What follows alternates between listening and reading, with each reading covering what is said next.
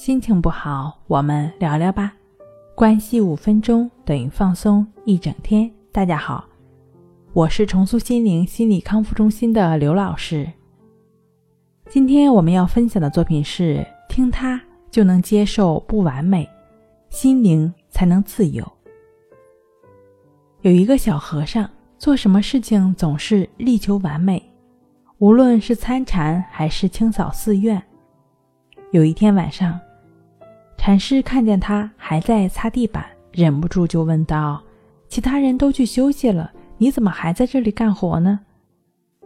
小和尚见到是师傅，恭恭敬敬地对禅师说：“师傅，我觉得地板不够干净，我要让地板一尘不染。”禅师用手拂过地板，其实地板上没有一点灰尘，于是便说道：“已经很干净了。”小和尚说：“不，师傅，我从早上就在擦地板，期间不知道从外面飘进了多少灰尘。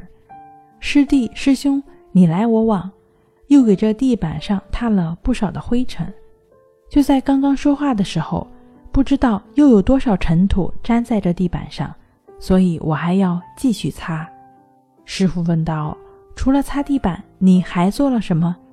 小和尚说：“什么都没做。”我一直在认真的擦地板，我想让地板一尘不染。原本以为禅师会夸他的认真和专注，谁知道禅师拿起手中的佛珠，在他头上重重的敲了三下。你为擦地板错过了多少事情？即使将地板擦得明亮如镜，又有什么意义呢？正如苏东坡所言。月有阴晴圆缺，人有悲欢离合，此事古难全。人生没有十全十美，唯有接受不完美，心灵才会自由。好了，今天跟您分享到这儿，那我们下期再见。